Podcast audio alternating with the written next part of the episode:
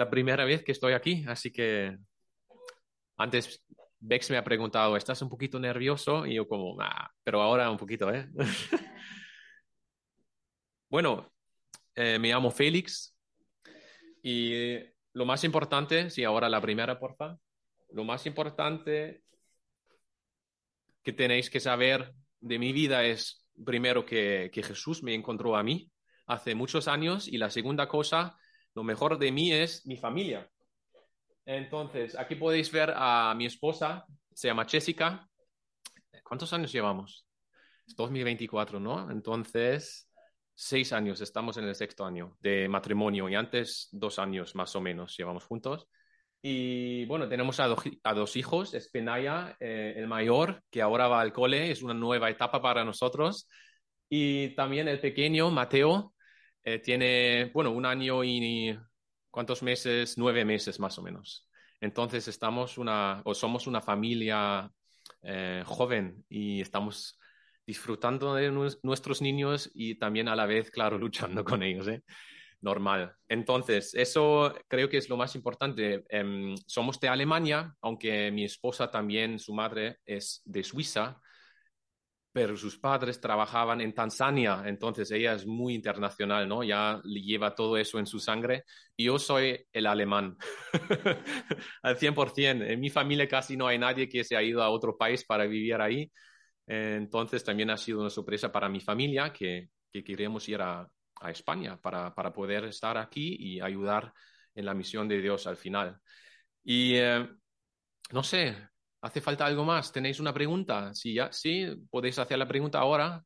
¿A qué hago? Bueno, estoy aquí viviendo, llevamos dos años y medio y ahora vivimos en, Cuyera. ¿Quién conoce a Cuyera? La ciudad, vale. Sí, conocía, ¿no? Bueno, sí, es un poquito más pequeña que Valencia.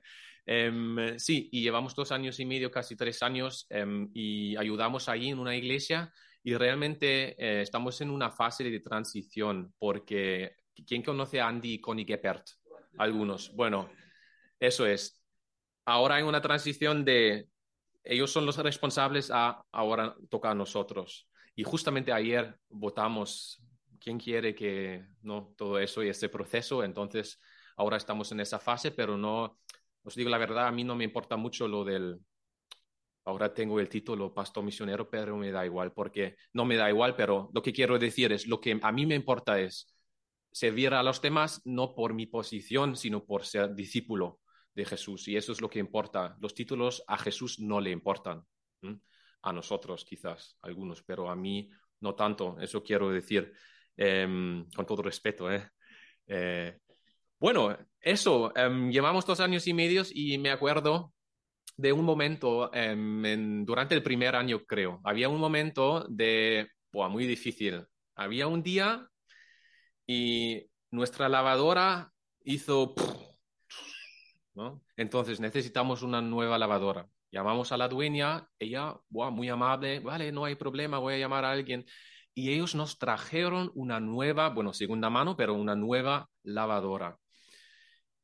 Entonces se han llevado la, la, antigua o la vieja, la que estaba rota, y nos han traído la otra. Entonces ellos querían ponerla y claro, hay los tubos, ¿no? de desagüe y todo. Y el muchacho que vino para hacerlo intentó a poner el tubo en el desagüe. ¿Se dice desagüe? Sí. Y no sé si lo sabéis, probablemente sí. La última parte del tubo es de goma para que encaje mejor y se queda ahí. Y él intentó ponerlo, poner el tubo y tal. No funcionó, no sé por qué. Y lo que hizo es cortar la parte de la, de la goma. Luego lo intentó otra vez y me dijo, lo siento, em, es que no, no funciona, tienes que llamar a un albañil, él te lo hace y, se ha ido. Luego yo tomo ese trocito de goma, goma lo he pues, puesto en el desagüe y funcionó perfectamente, pero ya no estaba conectado con el tubo. Entonces, en este momento, yo estaba tan enfadado. No sé si conocéis estos encuentros cuando estás con alguien y la otra persona hace algo y tú piensas y te quedas como, pero ¿cómo, cómo que eso? ¿Cómo que haces? Eso no puede ser, ¿no? yo estaba muy enfadado. ¿eh? Eh, ha sido, bueno, también una semana muy dura y, y, eso ha sido como... Y yo pensaba, ¡guau! Y bueno, sé que estáis en una serie de David, ¿no? De David en, el Antiguo Testamento para aprender de, de, bueno, de su ejemplo también, ver dónde está Cristo ya en el Antiguo Testamento, en su vida. Y, y hoy vamos a hablar de una situación en la vida de David cuando pasó algo parecido a él, ¿vale? Y como es un capítulo en, eh, completo, eh, voy a contaros la historia, pero si tenéis Biblias, de vez en cuando voy a leer algo, pero no el, todo el capítulo, porque si leo todo el capítulo, la predicación ya, ¿no? Más o menos, la mitad o no sé. Ya entendéis. Entonces, eh, la historia de hoy es una historia en capítulo 25 del primer libro de Samuel. Y eh, estáis en el capítulo 25, genial. Pues la historia de hoy empieza con un, con un funeral. ¿Vale? Es el primer versículo, el funeral del gran profeta Samuel. Y Israel está ahí en su funeral. Y seguramente es un momento difícil para David. ¿Por qué? Porque Samuel le había elegido, ungido, para ser el próximo rey de Israel. Y ahora su gran promotor, para decirlo así, no está. Y eso debe ser fuerte. No sé si conocéis a personas que, que han invertido mucho tiempo en vosotros y de un día al otro no están porque se han ido o han muerto, lo que sea. Es un, es un momento difícil. Y nos enteramos de que David, después del funeral, se va otra vez al desierto porque no puede vivir en Israel todavía. Porque Saúl, Saúl, que es el rey, él ve en David una amenaza, una amenaza para su corona. Y aunque el capítulo anterior, creo que la semana pasada habéis hablado de eso, ¿no? Eh, David demostró su lealtad, no puede estar seguro de que Saúl tiene buenas intenciones con él. Y así que David va de sitio a sitio y esta vez también se va otra vez al desierto. Y como está con sus soldados en el desierto, ahora se acerca a un hombre para pedirle un favor. Y tenemos que entender lo que ha pasado antes de pedir este favor para poder valorar bien la respuesta de aquel hombre. Entonces, David estaba con sus soldados en el desierto y se encontraron con unos pastores y esquiladores, ¿vale? Y normalmente, fijaos, normalmente cuando unos mercenarios se encuentran en una situación parecida, que se encuentran con pastores y tal igual, ¿qué hacen normalmente? ¿Qué suelen hacer? saquean, matan, buscan comida y devastan todo porque les da igual lo que pasa con la gente. La única cosa que les interesa es su propia ventaja. No sé si conocéis en, en Jueces 6 la historia de Gedeón. Ahí pasa lo mismo con otro, con otro eh, tribu, para decirlo. Y una tribu en esa época muy conocida eh, son los peduinos y eran brutales, eh, eran brutales. Así que David con sus hombros, eh, hombres, hizo lo contrario. Y nos enteramos en el capítulo de hoy de que ellos cuidaron a los pastores, las ovejas y los esquiladores. Y hay testigos entre los pastores que dijeron, ahora versículo 15 y versículo 16, ahí tenemos un, como un testimonio más o menos, y ellos dicen en 15, aquellos hombres han sido muy buenos con nosotros y cuando estábamos en el campo nunca nos trataron mal, ni nos faltó nada en todo el tiempo que anduvimos con ellos. Muro fueron para nosotros el de día y de noche, todos los días que hemos estado con ellos apacentando las ovejas. Vemos entonces que David y sus hombres son honorables, ¿no? Y lo que hicieron era un acto de amor y lealtad al final han sido muy buenos con los demás. Y ahora David envía diez jóvenes, dice el texto, bueno, hombres jóvenes, em, al dueño de las ovejas y al eh, jefe de los esquiladores. ¿Para qué? Para pedir un favor. Y eso leemos en, en versículo 6. Dice, paz a ti, a tu familia y paz a todo cuanto tienes son sus primeras palabras. Y luego los jóvenes de David también le cuentan también de, de, aquellos días en el desierto, en el campo, y al final hacen una petición humilde para pedir comida.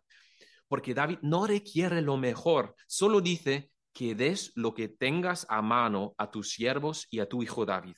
Es una manera de decir, mira, ¿tienes algo en casa? Para nosotros no tiene que ser una cena excepcional, algo más sencillo, ¿no? Esas son las palabras de David. Así que todo el mensaje de David para aquel hombre ha sido un mensaje de paz, respeto y humildad. Y en aquella cultura, solo por decencia y el valor alto de la hospitalidad, uno responde con respeto y prepara una cena. Sería lo normal ahí, ¿no? Es como el muchacho que vino a mi casa para poner la lavadora, lo normal es ponerla y funciona, ¿no? Es lo normal. Pero ahora viene el punto crítico. Si fuera una película, todos sabríamos que ahora la película gana velocidad, porque ahora hay mucha tensión. ¿Cómo responde aquel hombre? Versículo 10 y 11. Él dice, ¿quién es David? ¿Quién es el hijo de Isaí? Muchos siervos hay hoy que huyen de sus señores. He de tomar yo ahora mi pan, mi agua y la carne que he preparado para mis esquiladores y darla a hombres que no sé de dónde son. Yo, mi, mi, yo, mis. Solo ya por estas palabras sabemos que este hombre se centra muchísimo en sí mismo y en sus riquezas. Y es muy probable que sí, él sabía que David, de David, porque su mujer, luego nos enteramos de eso, su mujer, Abigail, sabía de David. Y de, hecho, muchos en Israel sabían de David por sus victorias en las batallas y todo, ¿no?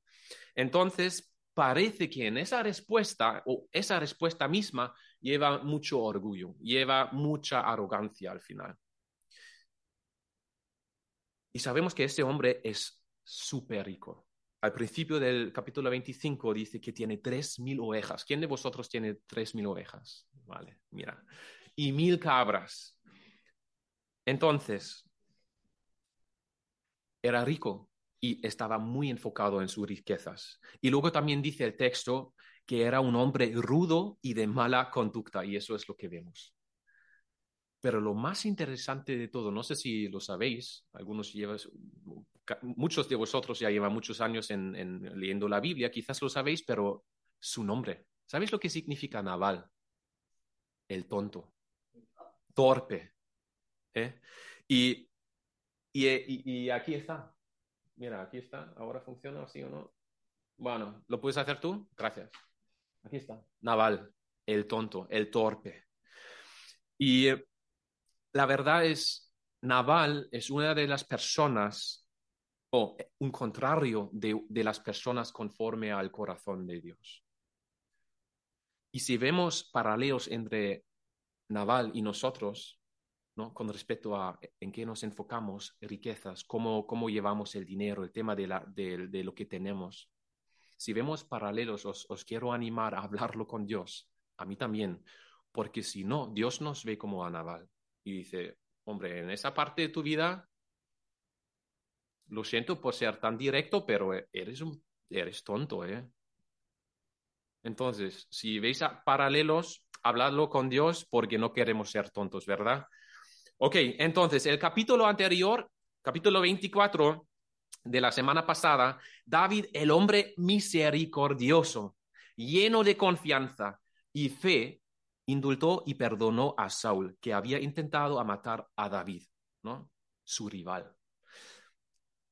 Pero David no se vengó, aunque hubiera podido para llegar a ser el próximo rey más rápido. Y si fuera una película, todos pensarían, vaya, qué buen ejemplo ese David, ¿no? Y en, en, en la mayoría de los casos es exactamente así. Una cita, no paguéis a nadie mal por mal, procurad hacer lo bueno delante de todos, si es posible, y en cuanto dependa de vosotros, estad en paz con todo el mundo. No os venguéis vosotros mismos, amados míos. Mejor da lugar a la ira de Dios. No seas vencido de lo malo, sino vence con el bien el mal. Vaya, David vive según estas palabras de Dios al final de la epístola de Romanos en capítulo 12, aunque no tenía Romanos capítulo 12 en sus manos. Entonces, este hombre de verdad es un hombre conforme al corazón de Dios. Pero unos días después de lo que había pasado con el rey Saúl, tomó la decisión de vengarse del tonto Naval. Y está al punto de caer. Al escuchar la respuesta de Naval, que acabamos de leer, todo lo que David dice es, a las armas, eso no puedo tolerar. Es, bueno, no dice el texto, no puedo tolerar eso, pero probablemente es lo que pasa, ¿no? 1 Corintios 10, versículo 12 nos advierte, quien piensa estar firme, mire que no caiga. Porque a veces pensamos, a mí no me pasará. Estoy confiando mucho en el Señor, tengo mucha fe y mi relación con Dios es muy fuerte. Y exactamente en estos momentos firmes, Pablo nos advierte que miremos que no caigamos. Y eso nos hace humilde, porque no creo que David pensaba que, eh, quizás más parecido, también sabía, hombre, a Saúl le perdonó. Ahora viene lo que, lo que sea, ¿sabes? Voy en los caminos del Señor. Y justamente un capítulo después vemos que, vemos lo que, lo que vamos a leer, o que ya, ya nos hemos enterado. Entonces, ¿qué ha llevado a David a tomar esta mala decisión? ¿Qué le ha llevado a tomar esta mala decisión a David? ¿Estaba en un momento bajo por la muerte de su mentor Samuel? Quizás se, puede suponer, es por, por lo que dijiste en la introducción, mucho estrés, siempre está de camino, en camino para, para huir. Quizás es también eso. Había un momento, es normal, ¿no? Quizás es esto. Pero lo vamos a descubrir porque más tarde hay una intervención de la esposa de Naval. Ella se entera de todo y se llama Abigail. Próximo, porfa.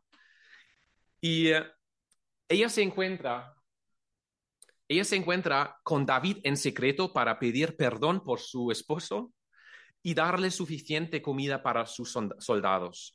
Y ella es lo contrario de su esposo. Dice el texto que era de buen entendimiento y hermosa apariencia. Uno se pregunta, ¿cómo que Naval y ella, eh? como en una mala película, ¿no? Bueno, al final es así, quizás lo han organizado como bodas en esa época, muchas veces, ¿no? Lo han organizado.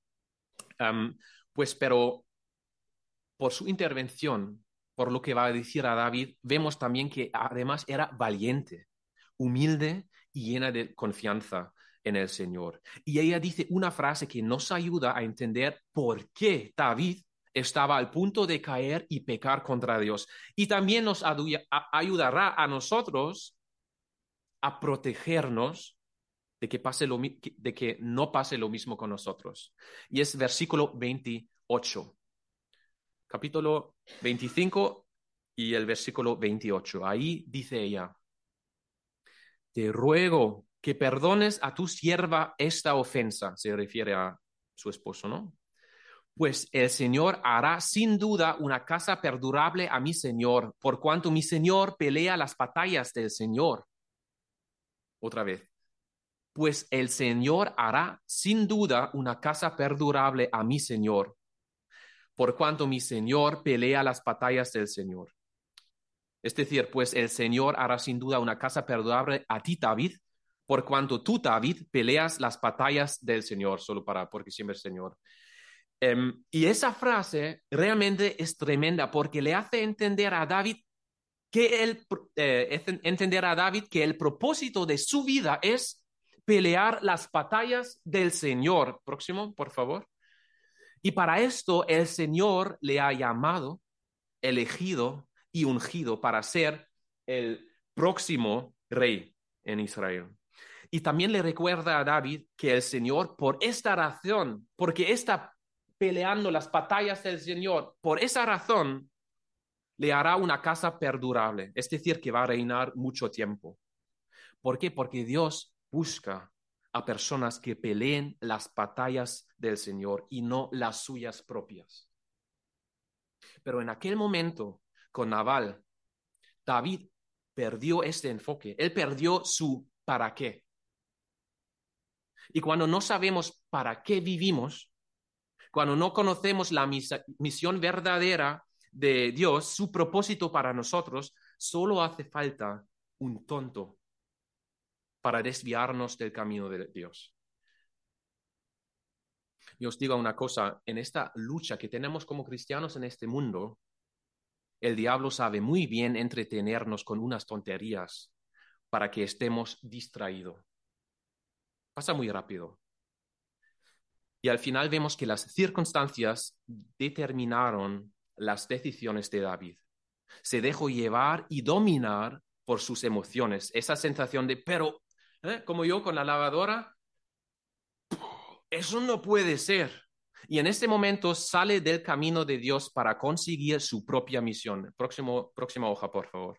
Una misión que está en contra de su Dios, vengarse, devolver mal por mal. Y por lo tanto quiero animaros, y a mí también, que estemos atentos para que no luchemos unas batallas que no son del Señor.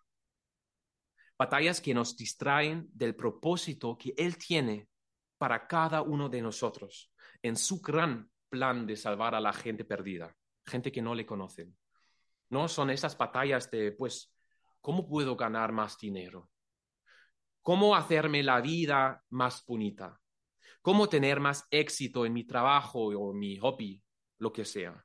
¿Cómo vivir una vida quizás también más relajada? Porque a mí me parece todo con mucho estrés, así que yo creo que es mejor hacer la pregunta, ¿para qué vivo mi Dios?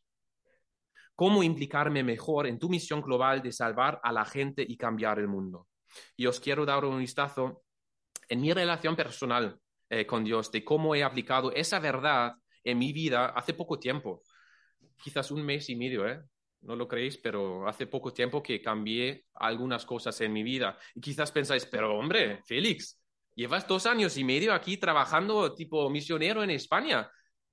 Tú tienes que saber tu para qué vives, ¿no? Tienes que saber el para qué de tu vida.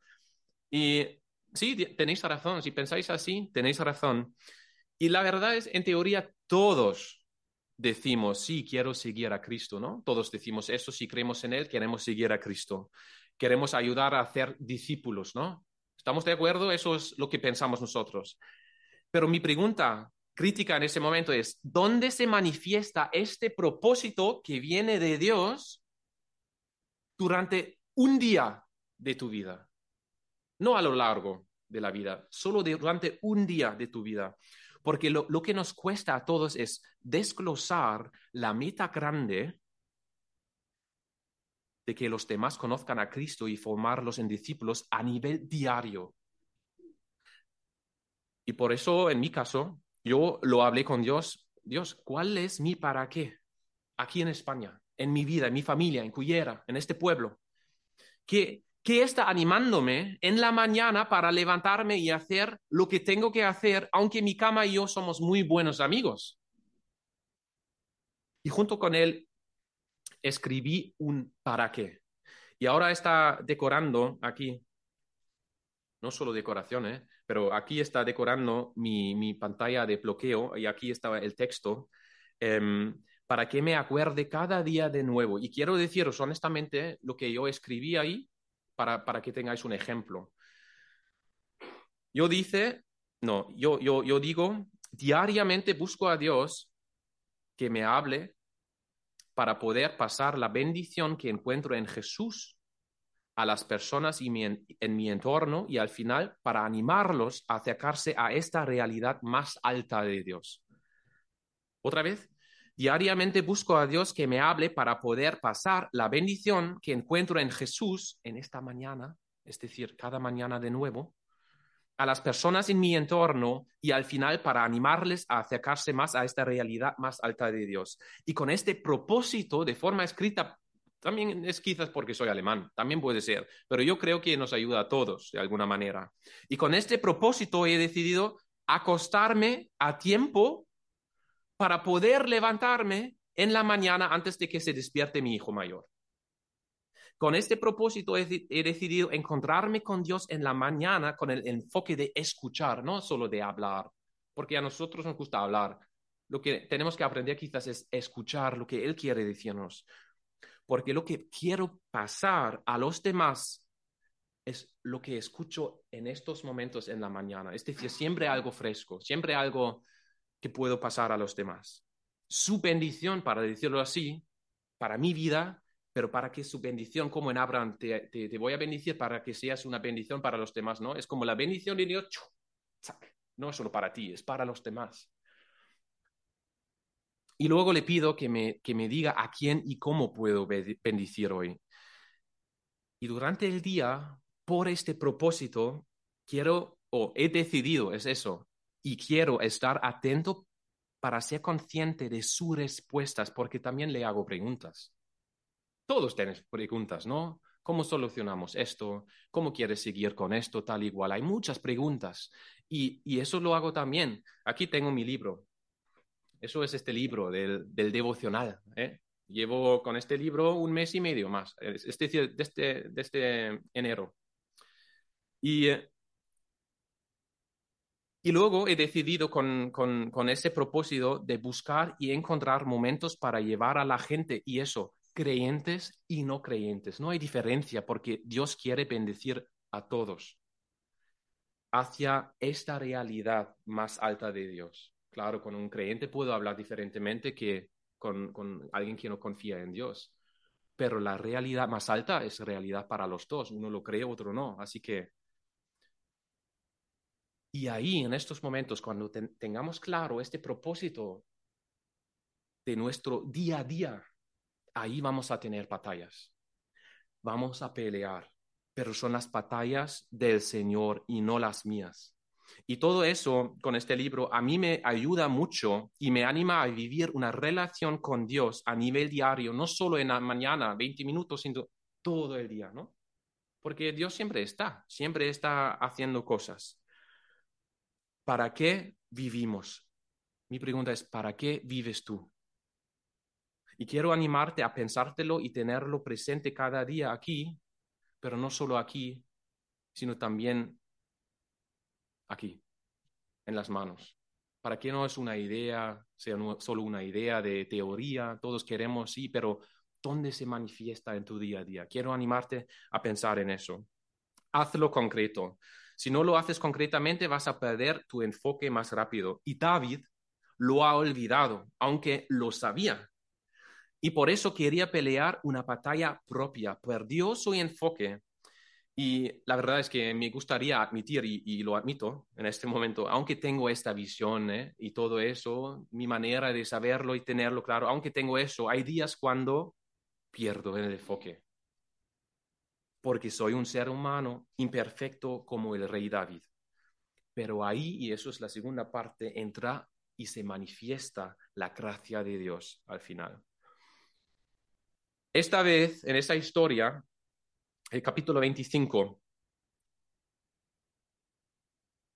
la gracia de Dios se manifiesta no por David, ¿vale? Como buen ejemplo y tal, sino por Abigail, esa, esa bueno, la mejor, eh, la, la mujer de antes. Y por su intervención vemos que es una mujer conforme al corazón de Dios. Y vemos un reflejo ya en el Antiguo Testamento de lo que significa que Cristo está lleno de gracia y verdad, como dice Juan 1, versículo 14.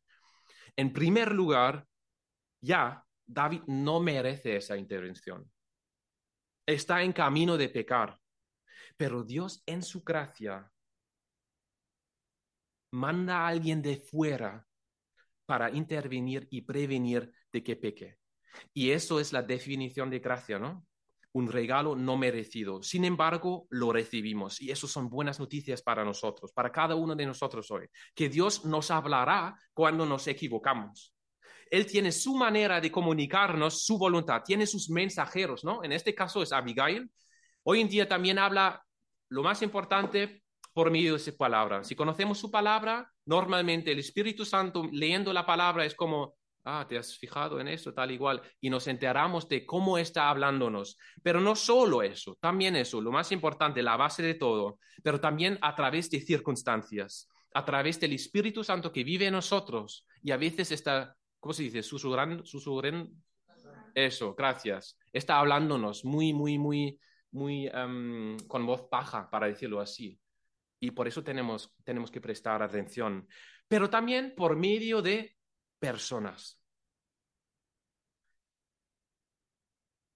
Pero la verdad es Y no sé si estáis de acuerdo que no nos gusta para nada cuando viene alguien que nos dice algo crítico. ¿eh? ¿Os suena? Alguien que quiere corregirnos porque ve que estamos equivocándonos. Y en mi vida yo tenía que aprender a aceptar crítica sin defenderme y justificarme directamente en el momento. ¿Quién lo, quién lo conoce? Alguien se acerca y dice, hermano, ¿sabes? Bueno, la manera también es cómo está criticando. ¿eh? A veces hay, tú siempre haces ta, ta, ta. No es crítica, eso es quejarse. Otra cosa es criticar y, hacer una reflexión o, dar un feedback en inglés, en, inglés, ¿no? Es decir, hermano, a mí me parece, o hermano, a mí me parece, pa, pa, pa, pa, pa. Y lo que hacemos nosotros, sí, pero ¿sabes por qué lo hizo? Eh, lo hice, ¿sabes por qué he decidido eso, tal y cual? Y, rápidamente queremos dar respuestas y justificarnos, queremos, queremos justificarnos para, no sé para qué, pero así funcionamos, ¿no?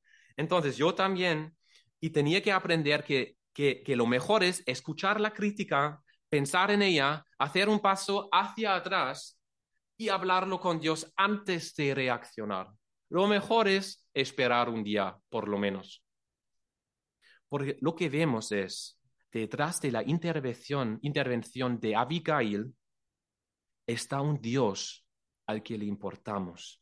Y por eso cada corrección que viene, cada intervención de su parte, manifiesta su gracia y su verdad a la vez. ¿Vale? Su manera de criticarnos, corregirnos, es una manifestación de su gracia y de su verdad.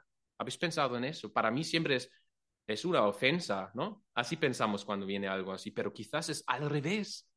Es gracia, y es verdad, y la verdad es lo que nos cuesta. Porque si tiene, si, tiene razón, uf, es como, uf, me cuesta aceptarlo. Y Dios no quiere que sigamos equivocados. No quiere que vivamos en pecado que destruye nuestras vidas y relaciones. A Dios le importamos y si amas a alguien, quieres que lo mejor para esa persona y así es con Dios y nosotros. Quiero animaros a confiar exactamente en este Dios que nos corrige. Porque imagínate, ¿qué pasa si Dios me ha enviado un mensajero en su gracia para hacerme volver a su camino y yo lo niego por mi orgullo o por ser incapaz de manejar una crítica. Si niego la verdad que está en este mensaje, puede que niegue a Dios en este momento. Al Dios que quiere lo mejor para mí, al final niego su verdad y su gracia. Y eso sería, uff, eso sería una lástima, ¿no? Al final. Imagínate la reacción de David después de la, de la intervención de Abigail. Mujer, ¿Quién eres tú para decirme que yo no tengo que vengarme? ¿Eh? En esa época, las mujeres enfrentarse a un hombre, a un soldado, ¿eh? muy rápido, él hubiera podido decir, pero ¿quién eres tú? ¿No? Y si, si él no lo hubiera escuchado, habría matado a Naval y a sus siervos. Pero en eso David se vuelve un modelo a seguir para nosotros porque él admite su fallo, él está atento a las intervenciones de Dios y sabe diferenciar. Y dice el versículo 34, porque vive el Señor, Dios de Israel, que me ha impedido hacerte mal, que de no haberte dado prisa en venir a mi encuentro, mañana por la mañana no le habría quedado con vida a Naval ni un solo hombre. ¿Lo podéis ver? David reconoce a Dios en la, en la intervención humana de Abigail. Para él no es cualquier mujer que viene para decirle cosas. Así que estás, estoy, estamos atentos y dispuestos a recibir la corrección de Dios. Su corrección llena de gracia y de verdad. Para ponerlo en práctica, quiero desafiarte ahora. Si en este momento no sabes en qué parte de tu carácter Dios está trabajando, a mí me gustaría preguntar ahora, pero no lo hago. ¿eh? Um, si no sabes en qué parte de tu carácter está trabajando ahora, pues habla con una amiga, con un amigo, con tu esposo o esposa creyente y haz la pregunta siguiente. Si tú fueras Dios, ¿qué cambiarías en mí? Hazlo con una actitud abierta y ya verás que queda mucho trabajo para Dios y para ti en tu vida. No, pero honestamente, eso de vez en cuando lo hago. Para, para, digo la verdad, para poder poner ese ejemplo en la predicación, la aplicación, también pregunté a mi esposa antes, si tú fueras Dios en este momento, ¿qué cambiarías en mí, Jesse? Y hablamos. la verdad es que, que ahora podemos hablar más de Abigail, de su ejemplo, porque la manera de cómo transmite la corrección es tremenda. ¿eh? Si tú quieres aprender cómo, cómo dar un feedback, cómo mm, criticar de buena manera, lee los, el capítulo 25 y vas a aprender cómo lo hace Abigail.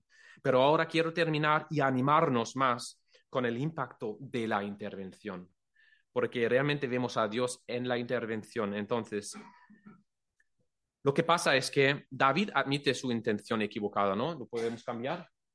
La próxima hoja, porfa.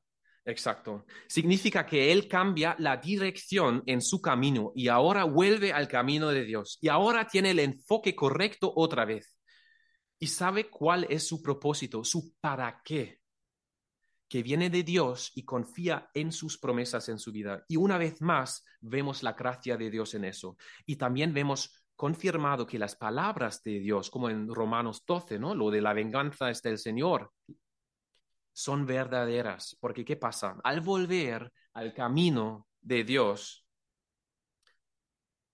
David experimenta a Dios. como Primero, David tiene mucha comida para sus soldados, ¿no? Por Abigail. Es lo que realmente quería. Más tarde, muere Naval no por causas físicas, sino porque Dios lo decidió. Eso podemos leer en el texto. Suena fuerte, pero si nos ponemos en los zapatos de David, es una confirmación de que sí, la venganza es de Dios y Él decide cuando una vida acaba y cuando no.